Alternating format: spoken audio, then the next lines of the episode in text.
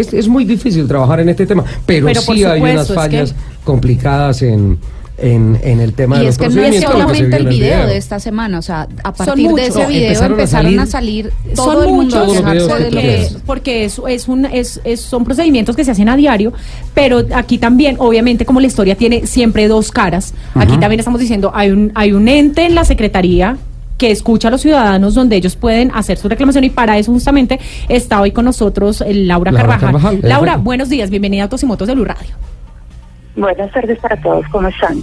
Muchas gracias por atender esta llamada, muy bien, eh, muy amable. Queríamos robarle un par de minutos para extenderle una serie de inquietudes de nuestros oyentes eh, y puntualmente con lo que vienes escuchando, con lo que pasó esta semana en las redes sociales, ese Volkswagen que se dañó por un mal procedimiento de, de la grúa. En principio, y recogiendo la inquietud de muchas personas que nos han escrito a través de las redes sociales de Blue Radio, quisiéramos saber, Laura, si, si ah, los propietarios de los vehículos que son dañados, por ejemplo, en este caso tan evidente, ese Volkswagen que, que yo creo que le dañaron la transmisión al carro, que le tuvieron que haber dañado la caja, Y el ah, choque lastimaron otro. los semiejes, y además viene el otro que le pega por detrás y rompe la puerta del, del baúl atrás. Eh, los, los propietarios de estos vehículos que son dañados tienen alguna opción de presentar una reclamación y que se verifique en efecto el procedimiento y de pronto una reparación de su vehículo. Claro que sí, primero que todo yo quiero aclararles que este es un caso que es totalmente aislado. Todos los días se están inmovilizando vehículos, pero tan pronto sucede caso con esto, como ustedes mismos lo están diciendo, termina siendo viral. Ujú. Eh, no es algo frecuente, no es que pase, nuestros procedimientos están totalmente revisados, tenemos una interventoría que está presente 100%, pero más allá de eso, claro que sí, cuando se presentan estos casos, los ciudadanos tienen derecho a presentar su reclamación y la concesión está obligada a responderle no solo al ciudadano, sino a la misma Secretaría de Movilidad, quien dentro de su relación contractual tiene establecida una multa para el concesionario por estos procedimientos que generen daños a los vehículos de los, de los ciudadanos. Laura, usted dice que este fue un caso aislado, el de esta semana. ¿Podría contarnos en qué va ese tema puntualmente con ese operador de grúas? Discúlpame, qué pena, no, no escuché muy bien. Gracias, Laura. Eh, nos dices que eh, eh, lo de esta semana en las redes sociales fue un caso aislado, el caso del Volkswagen. ¿Tú podrías contarnos en qué va ese tema con el operador de las grúas? Creo que era la número 717 que aparecía ahí en el video. Eh, ¿En qué va ese tema? ¿En qué va eh, la reclamación por parte de la Secretaría? Y si el propietario del vehículo finalmente se pronunció oficialmente ante las autoridades. Nosotros tenemos conocimiento que la concesión concilió los daños, el valor de los daños con el propietario del vehículo. Y la concesión, como les comentaba hace unos minutos, se hace totalmente responsable de asumir los costos que correspondan a la reparación del vehículo. Si se vuelve a presentar un caso de estos, para ilustrar a nuestros oyentes, Laura, ¿cuál es el procedimiento? ¿A dónde se tiene que acudir? ¿A su dependencia en la Secretaría de Movilidad o cómo es el tema? Lo pueden hacer directamente en la Secretaría de Movilidad si así lo consideran, pero también nosotros tenemos establecidos dos canales adicionales. Uno es a través de Bogotá Te Escucha, que es el sistema oficial del distrito para recibir a través de Internet todas las solicitudes o todos los requerimientos de los ciudadanos. Todos también lo pueden hacer directamente en el parqueadero para hacer la reclamación. Allá también tenemos una oficina de atención al ciudadano y le recibirán la reclamación. Cuando, cuando Pero dices el parqueadero, también- Laura, ¿son los patios?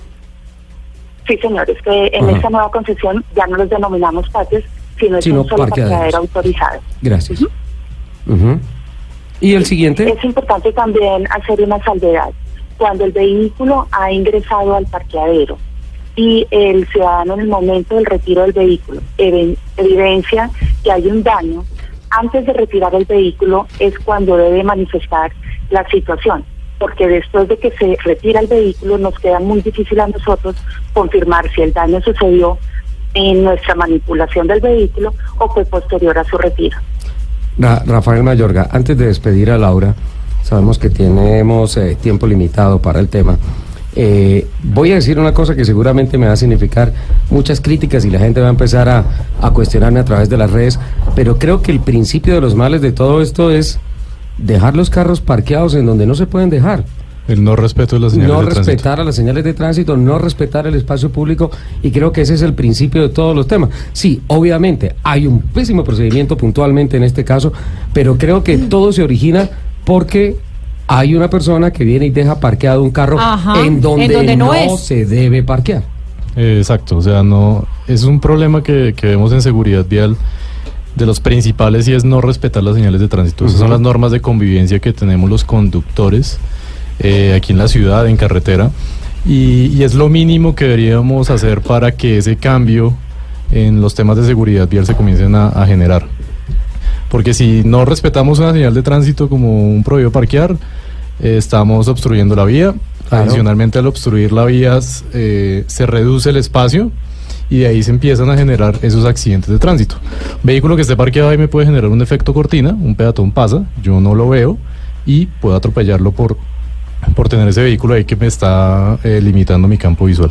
Entonces sí, hay que sí respetar es las señales de tránsito. Eh, Laura, desde la Secretaría de Movilidad, al respecto, ¿qué mensaje se le podría enviar a los conductores de la capital para evitar estos casos? En concordancia con lo que ustedes están diciendo, lo primero es respetar nuestras normas de tránsito y transporte, pero adicionalmente tener una tolerancia con los operarios de las grúas, que quienes son los que están haciendo eh, su trabajo. Y realmente nosotros sí tenemos bastante quejas de nuestros operarios que son agredidos por la intolerancia de los ciudadanos. Ujú. Claro, Sí. finalmente es que es, es un momento complicado, ¿no? Creo Sí. yo que, que, que es de parte y parte tolerancia tanto de ellos que están Así realizando Y- y su trabajo y también del procedimiento que, que Pues deben Laura, seguir. le agradecemos Exacto. muchísimo. Nosotros, Sí. qué pena, quería agregar que en todo caso nosotros eh, permanentemente estamos capacitando a los operarios, no solamente en el procedimiento, sino precisamente en eso, en el manejo de la comunidad y entender un poco eh, cuál es el malestar que en ese momento los lleva a actuar como los lleva a actuar. Siempre lo hemos dicho en estos micrófonos, el tema de la movilidad armoniosa es responsabilidad no de la Secretaría de Movilidad, sino de absolutamente todos los actores en la vía, incluso los peatones. Laura, muchísimas gracias por ah, aclararnos eh, estos procedimientos, por darle información valiosa a nuestros oyentes y esperamos que las cifras que ustedes tienen vayan en descenso, que cada vez haya menos reclamaciones. Bueno. Así, señor. Muchas gracias.